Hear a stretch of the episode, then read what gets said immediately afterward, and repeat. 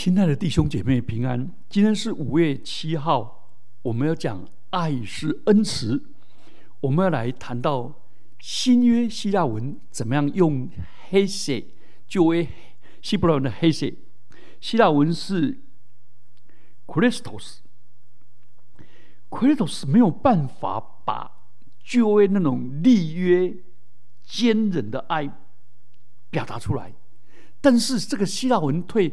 展现那个温柔的部分，温柔的部分。好，那我们来看那个 Christos，这个希腊文是讲到神的品格。旧约中，上帝对立约的子民表达信实的爱、忠诚的爱，那种恩慈跟怜悯，也展现在新约，尤其是路加福音一章五十节、五十四节。七十二节、七十八节，以弗所书二章四节，提摩太前书一章二节，彼得前书一章三节、二章十节，这些都把旧约上帝的慈爱用在新约上帝的子民身上。所以，这个第一方面，恩慈是发慈悲的父。哥林多后书一章三节。发慈悲的父，上帝的品德。以弗所书二章七节说：“上帝要将他极丰富的恩典，就是他在基督耶稣里向我们所施的恩慈，显给后来的世代看。”所以，恩慈是父上帝的。然后，第二方面，恩慈也是耶稣基督对于。困苦流离者的怜悯，马太福音九章三十六节，十四章十四节，二十章三十四节，这个译翻译是上帝，呃，耶稣基督就动了怜悯的心，或者动了慈心。这慈心黑色是指的他的心肠肺腑受到感动啊，在他里面澎湃不停。然后就流露出来，很像中文所说的“磅礴于中而行于外”。换句话说，这个恩慈是上帝，是耶稣基督，上帝的儿子，他心里面所充满的温柔的怜悯之情。所以主主耶稣是用这样的怜悯之情来看待，来医治病人，来叫死人复活。路加福音七章十三节是饥饿人得饱足，马太福音十五章三十二节。哎，换句话说，旧约父上帝的恩慈就彰显在道成肉身的耶稣基督身上。难怪约翰福音的序文里面讲说，他道成的肉身住在我们中间，充充满满的有恩典。有怜悯，这个怜悯，好，叫黑血恩慈。那新约形容上帝的怜悯最独特的，就是上帝借着耶稣基督为人类预备了救恩。罗马书十一章三十节到三十二节，以弗所书二章四节。所以，上帝对人最大的怜悯。就是借着他的儿子耶稣基督，为罪人预备了救恩，把世人从罪恶跟死亡、从无助跟无盼望当中救拔出来。这是上帝向信他儿子耶稣基督人所施的怜悯。由于他有丰盛的怜悯。所以他拯救那些因因为罪而注定死亡的人，所以你们得救是本乎恩，因为耶稣基督为我们预备了一切。所以一个罪人得着新生命，得着罪的赦免，并且赐予永生，全是出于上帝的怜悯。提摩太前书一章十三节到十六节。所以，旧约的父上帝就是新约的父上帝，而且是在他的儿子道成肉身的时候，彰显出这个黑色这个恩慈的爱。然后呢，最独特的是耶稣基督的救恩。好，当有上帝的爱，有耶稣基督的爱，又有客观的救恩的时候，这个黑色这个恩慈或者 Christos 是令人悔改的。所以罗马书二章四节说：“还是你们藐视他丰富的恩慈、宽容、忍耐，不晓得他的恩慈是令你们悔改的呢？”所以，人领受上帝的恩慈、耶稣基督的恩慈、救恩的恩慈，这时候怎么回应？用悔改，用悔改领我们悔改，来领受这个恩慈。所以，Christos 是上帝的品格。好，第二方面，Christos 也是信徒的品格。旧约的黑血的含义是耶和华在他在摩西的面前宣告说：“耶和华，耶和华是怜悯有怜悯有恩典的上帝，不轻易发怒，且有丰盛的慈爱和诚实。”出埃及记三十四章六节，这个慈爱就是怜悯。然后翻到新约的时候，是道成肉身，住在我们中间，充充满满的有恩典有真理。哎，整个观念改变了。为什么？充充满满就是丰富的。好，以色列的旧约是丰富的。然后呢？这时候变成变成什么？把那个实质的恩慈翻译成恩典。本来慈爱跟怜悯是要我们用行动去展现，啊，现在变成是上帝给我们的恩典，要我们先领受这个恩典，然后呢，才以恩慈待人。以真理跟诚实待人，哇！所以这个怜悯，这个黑色是跟真理、是跟诚实、是一跟公义连接在一起。所以用爱心说诚实话，有恩慈，但是这个恩慈背后是真理跟诚实。换句话说，怜悯跟诚实是公平公义背后的原动力。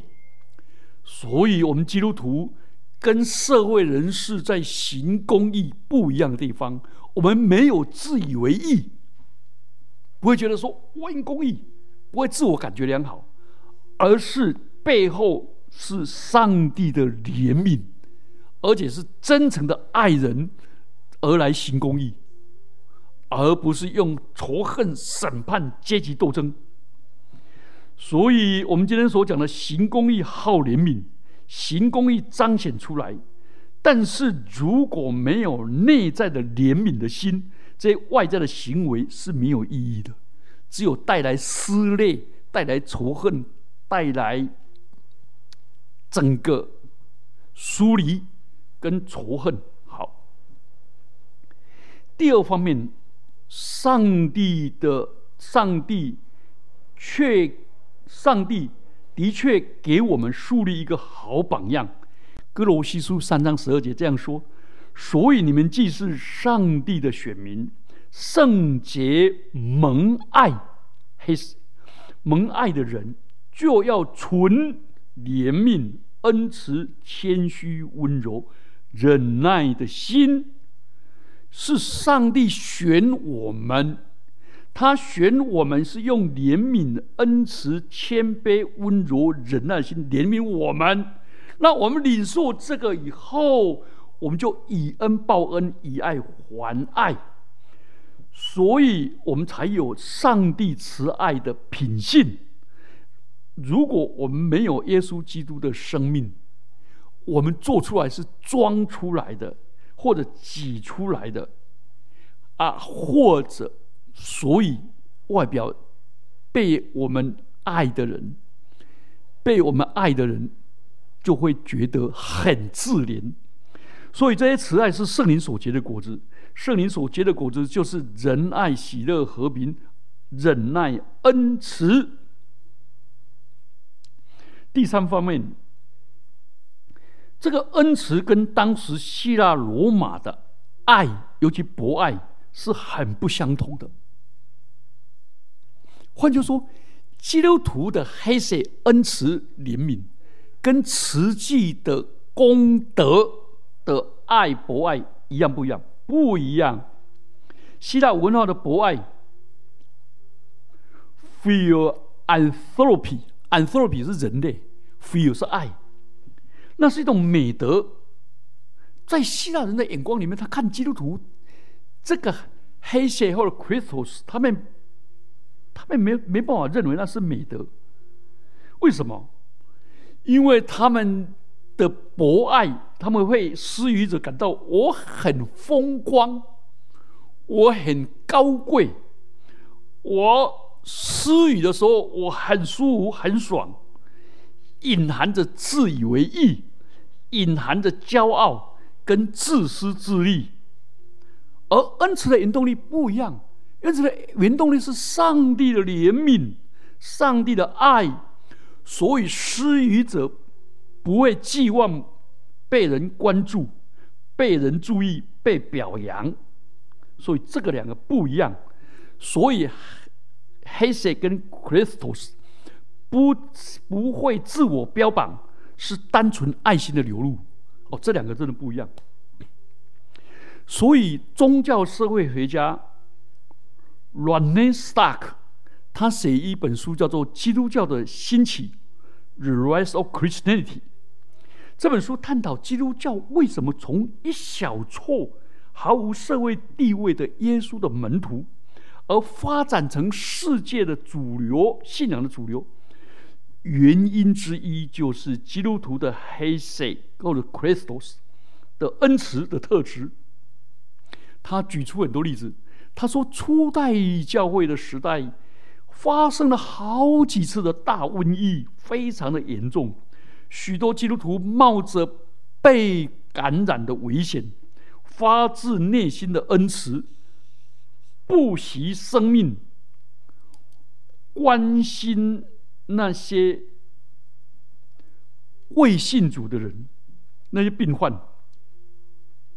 所以今日的教会，如果一直发挥这种无私的爱，这种黑血，对这个社会的影响多大？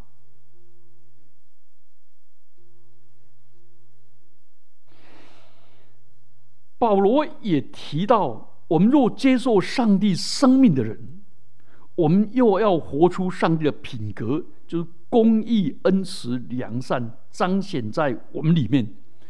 尤其在那个困境当中，在被逼迫的时候，能够以善胜恶。好，所以保罗在哥林丹哥林多后书第六章四到七节说：“我反倒在各样的事上表明自己是上帝的用人。”就如同在许多的忍耐、患难、穷乏、困苦、鞭打、监禁、扰乱、勤劳、警醒、不时、廉洁、知识、恒忍、恩慈。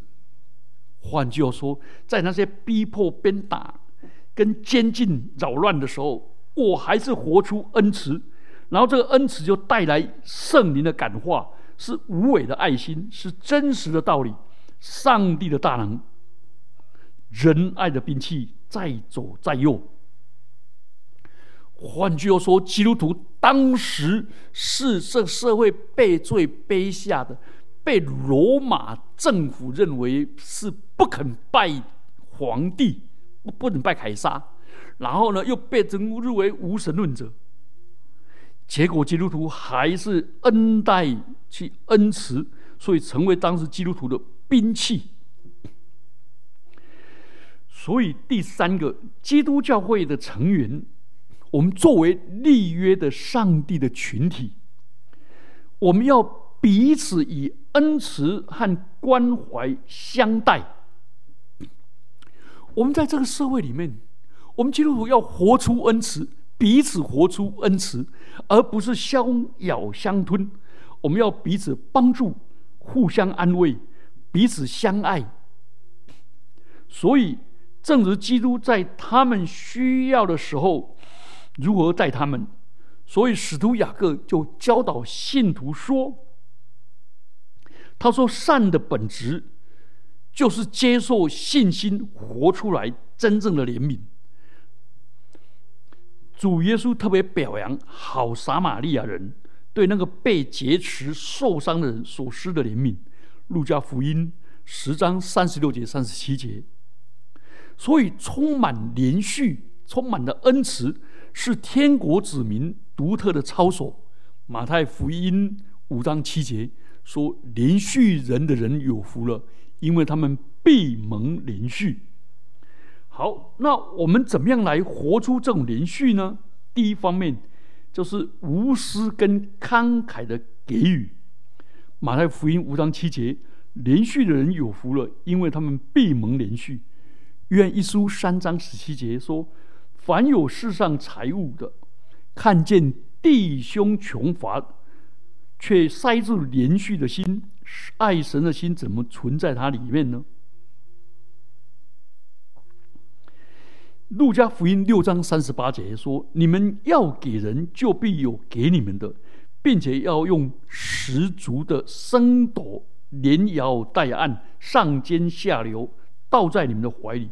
因为你们用什么量器量给人，也必用什么量器量给你们。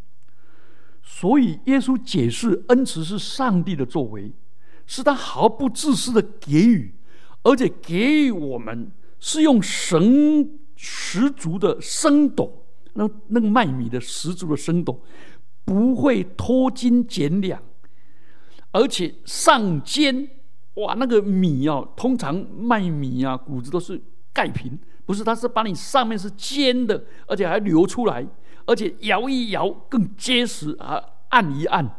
换句话说，上帝就是巴不得给我们更多、更多、更多。很像我们做为父为母的，都好期望给我们儿女更多，只怕他们不领情而已。上帝也是这样子，所以这种形式的爱的给予，不是一般台湾民间宗教的，是一种功德，是一种交换的，是为了祈福避祸，是为了讨好的。所以这种给是自私的，希望我给了以后投资在人身上，让人感到人情难过，就要回报我们。亲爱的弟兄姐妹们，圣经上讲的这个就是表现在慷慨。第二方面呢，又有恩慈，是指着给予人第二次机会。留给人悔改。旧约里面的恩慈 h e s e 是提到上帝丰富的怜悯，而新约里面 Christos 也是给人机会，领人神的恩慈是领人悔改的。所以，上帝给我们悔改第二次机会。逃跑的先知约拿在渔夫中悔改，上帝给他机会，再到尼尼微传道。彼得三次不认主，彼得流泪。悔改认罪，上帝给他机会，而且还三次问他说：“你爱我吗？”然后把群羊交给他牧养。那个蛮有趣的，那个很鲜明的对比：犹大后悔，彼得悔改；犹大后悔下地狱，彼得悔改，被神所重用。所以，天堂里面充满着悔改的人，地狱里面充满着后悔的人。所以，以弗所书特别提到，我们这些人蒙了神的连续，就要恩慈相待。以弗所书四章三十二节说：“要以恩慈相待，存怜悯的心，彼此饶恕，正如上帝在基督里饶恕你们。”所以，恩慈就是彼此饶恕。好，第三方面，恩慈的柔情，那个恩慈是带来温柔的那个柔情。耶稣基督说：“我的恶是容易的。”那个容易的原文是恩慈的，我的担子是轻省的。那个恶是放在牛的肩膀上，要让牛去出力去拉东西。如果没有牛恶，牛的力气使不出来。但是牛恶放在肩膀上，如果里面充满着刺或者不磨的不光滑，就会让它颈部受伤，拉起来很痛。所以。好的工匠就会把磨的曲线磨得很光滑，拉起来很贴切，不会破皮。啊，担子是要扛的。换句话说，我们基督徒没有办法放弃责任，也没有办法放弃上帝给我们的使命。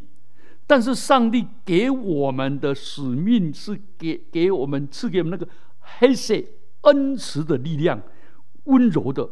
让我们的担子是轻省的，呃，让我们的恶是恩慈的，可以发挥最美好的。好，第二个方面，那个仁慈是路加福音五章三十九节，他用恩慈这个来形容成就，成年的好酒，没有人喝了陈酒又想喝新的，他总是说成的好，这个好就是 Christos，就是恩慈。酒放久了，就成年酒香，就越香越美味，越甘甜，越越越甘越醇。所以没有新酒的粗糙，那个酸涩的成分，或者呛那个烈烈呛的味道，所以喝起来很舒服。对人的恩慈就是对人细腻，不粗糙无礼。不苛刻，不含着苦毒。亲爱的弟兄姐妹，当你想到这个恩慈的时候，你有没有想到，我们为配偶所做的，但是我们就一边做一边埋怨，一边苦读，何必呢？为什么不回来？既然做了恩慈的行动，如果配上我们恩慈的言语跟恩慈的柔情，不是更美吗？所以，那个神学家、古代的教父奥利根，他说：“爱是向所有的人活出，哎，和蔼可亲，就黑色。”埃罗米也说：“爱的慈祥，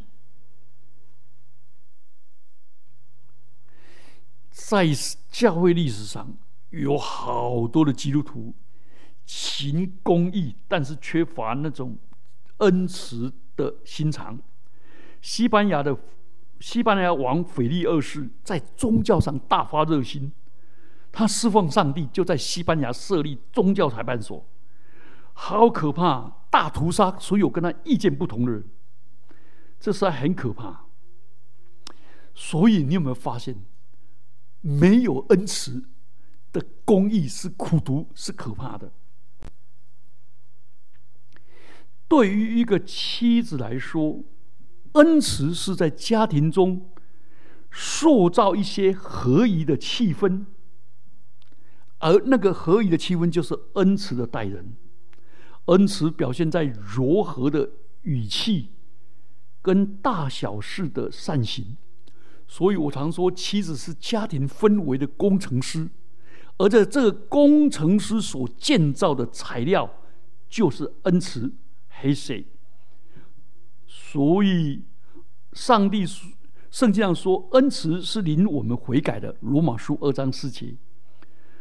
所以，妻子或者做母亲的，用恩慈善待她的丈夫，跟善待他的儿女，是领他们温柔的对待他们，使他们能够导正过来。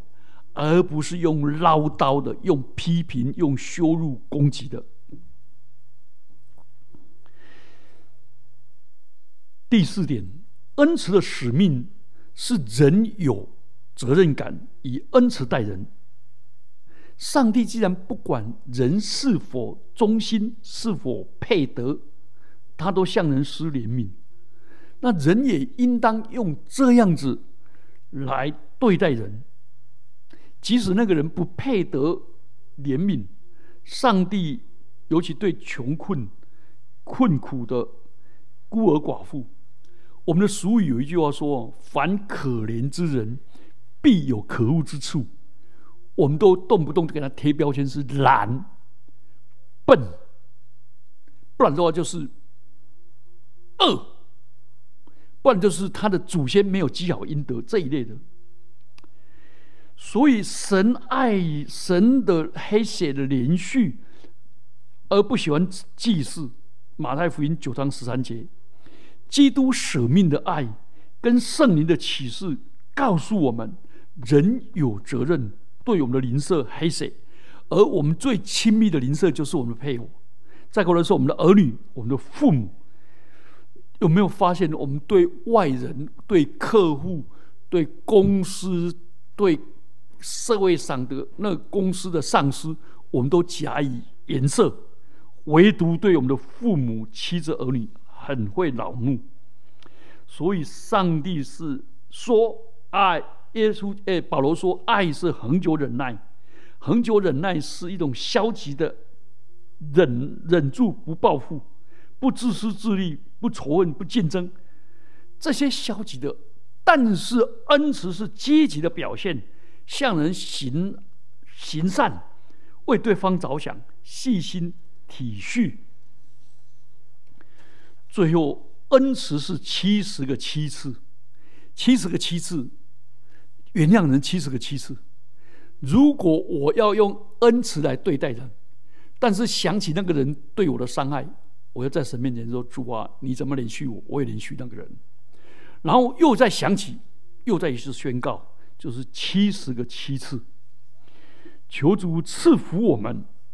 恩慈的希腊文的字根是有用的，就是对人有帮助的。所以恩慈是。积极的解决问题，积极的创开创新局，使对方得到帮助，得到扶持，得到爱，所以是具体的、实际的。我们一起低头祷告，主啊，感谢你怎么样恩慈对待我们，也让我们用恩慈待人。奉基督耶稣的名祈祷，阿门。